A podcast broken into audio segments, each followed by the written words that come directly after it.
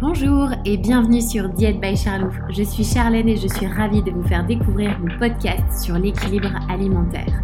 Passionnée de nutrition et de sport, j'essaie de vous partager ce qui, selon moi, est fondamental pour vivre pleinement son assiette et surtout être bien dans sa tête.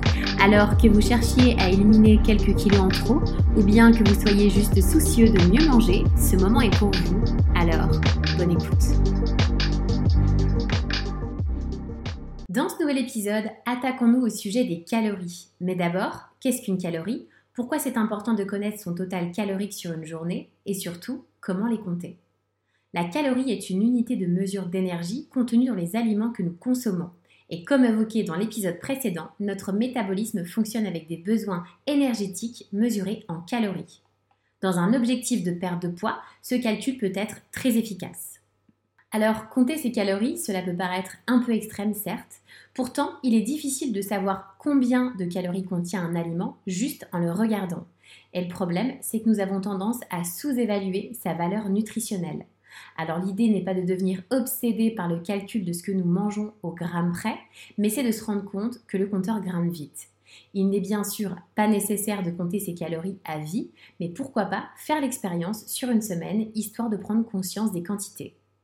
D'ailleurs, nous parlerons dans un épisode suivant est-ce qu'il existe de bonnes ou de mauvaises calories?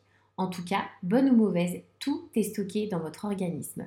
Alors, si vous êtes curieux de connaître votre total calorique sur une journée et pour vous rendre la tâche moins compliquée, je vous conseille de télécharger une application comme Yazio, Y-A-Z-I-O, qui fera le calcul à votre place. Renseignez votre métabolisme, que vous savez maintenant calculer, armez-vous d'une balance de cuisine, Rentrez au fur et à mesure de la journée le type d'aliment, la quantité ainsi que la marque s'il y a, et vous aurez votre résumé tout au long de la journée. Si le calcul est trop haut par rapport à votre métabolisme, le calcul expliqué dans le premier podcast, deux solutions s'offrent à vous.